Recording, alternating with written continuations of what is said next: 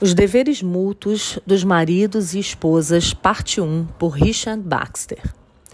Pessoas egoístas e não piedosas sempre entram em todo tipo de relacionamento com o desejo de serem servidas e de gratificar suas próprias carnes, sem conhecer ou se importar com aquilo que é requerido delas. Seu desejo é pela honra, lucro ou prazer que seu relacionamento lhe proverá, e não por aquilo que Deus e homem requerem ou esperam dele, delas.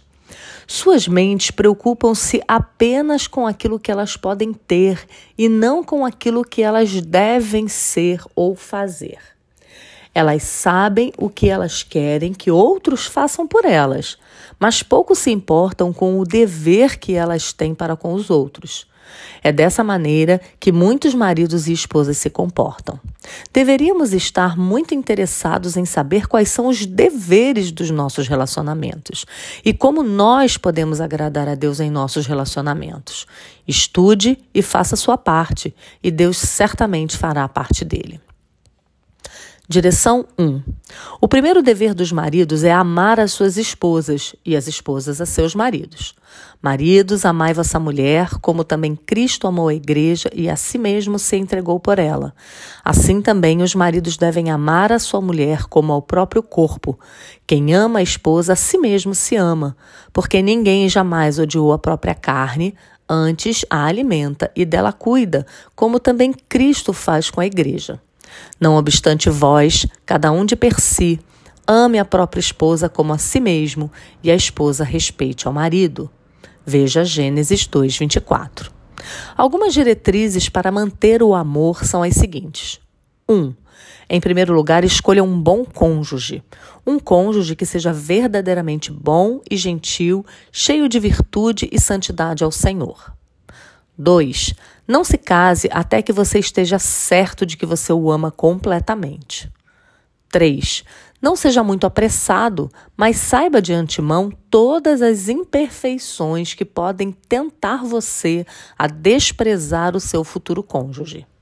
4. Lembre-se que justiça comanda você a amar aquele que abandonou o mundo inteiro por você. Alguém que se contentou em ser companheiro em seus trabalhos e sofrimentos e em compartilhar todas as coisas com você. E esse deve ser o seu companheiro até a morte. 5. Lembre-se que mulheres são naturalmente criaturas carinhosas e passionais, e assim como elas amam muito, elas esperam muito amor de você. Lembre-se que você está debaixo do mandamento do Senhor e negar amor conjugal à sua mulher é negar uma obrigação que Deus impôs enfaticamente sobre você. Obediência, portanto, exige o seu amor. 7. Lembre-se que vocês são uma só carne. Você a atraiu para abandonar pai e mãe e para unir-se a você. 8. Preste mais atenção nas coisas boas de suas esposas do que nos seus defeitos. Não permita que a identificação de suas falhas faça você esquecer ou ignorar suas virtudes. 9. Não foque em suas imperfeições até que elas aborreçam você. Perdoe-as enquanto for correto aos olhos de Deus. Leve em conta a fragilidade do sexo. Considere também suas próprias falhas e o quanto suas esposas precisam tolerar você. 10. Não provoque o mal em suas esposas, mas encorajem-nas a viver o que há de melhor nelas. 11. Vençam-nas com amor, e então elas serão amorosas com vocês e, consequentemente, serão amáveis. Amor provocará amor, assim como fogo provoca mais fogo. Um marido bom é a melhor maneira de se fazer uma esposa boa e amorosa.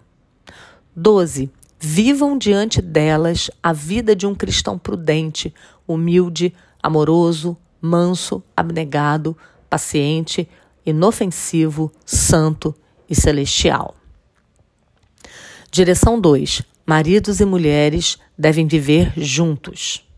Direção 3. Aborreça não somente o adultério, mas tudo que leva à lascívia e à violação de sua aliança matrimonial. Direção 4.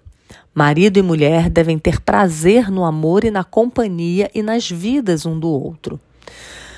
Quando o marido e mulher têm prazer um no outro, isso os une nos deveres isso ajuda-os na execução de seus trabalhos e no suportar de suas cargas, e é uma parte crucial do conforto dentro do casamento. Direção 5. É seu dever solene viver em quietude e paz, evitar todas as ocasiões de forte raiva ou discórdia. 1. Um, diretrizes mostrando grande necessidade de evitar dissensões. Unidade é um dever requerido na união matrimonial. Será que você não pode concordar com a sua própria carne? 2. Divisões com seu cônjuge vai, faz, vai trazer dor e aborrecimento a todas as áreas da sua vida. Assim como você quer se cortar e é rápido em cuidar de suas próprias, assim como você não quer se cortar e é rápido em cuidar de suas próprias feridas, da mesma forma você deve observar qualquer quebra da paz no seu casamento e rapidamente buscar resolvê-la. 3. Brigas esfriam o amor. Brigas fazem o seu cônjuge ser alguém não desejável para você na sua mente. Machucar é afastar, estar ligado pelos vínculos do casamento enquanto os seus corações estão afastados é um tormento. Ser internamente adversários enquanto por fora são marido e mulher transforma sua casa e prazer numa prisão. 4. Dissensões entre marido e esposa dividem toda a vida familiar. São como bois em julgo desigual. Nenhum trabalho pode ser feito com a briga de um com o outro. 5.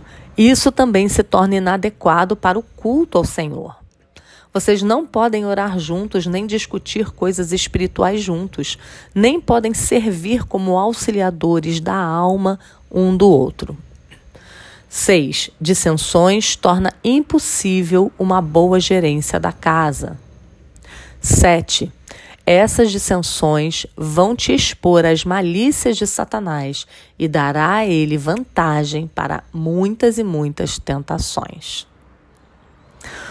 Diretrizes para evitar dissensões. 1. Um, Mantenha vivo o amor um pelo outro. Ame o seu cônjuge afetuosamente e calorosamente. O amor irá subjugar a raiva.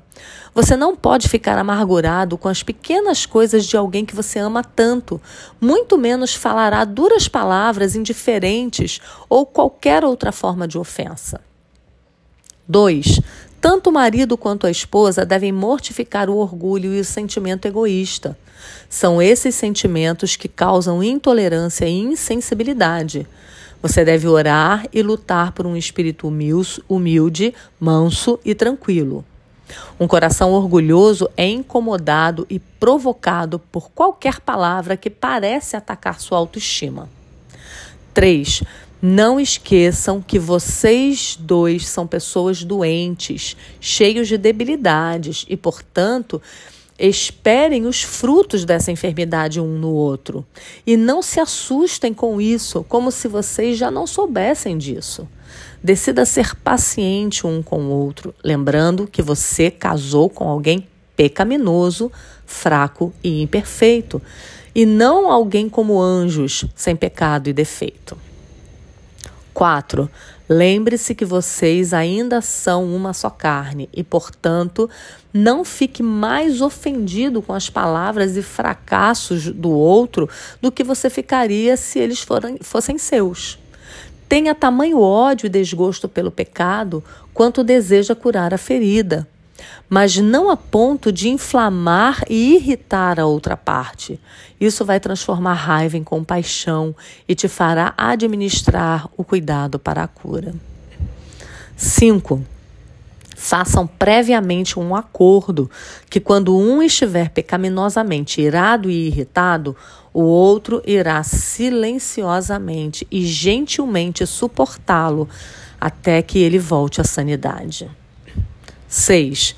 Tenham os olhos no futuro e lembrem-se que vocês devem viver juntos até a morte e devem ser companheiros e o conforto um do outro enquanto viverem.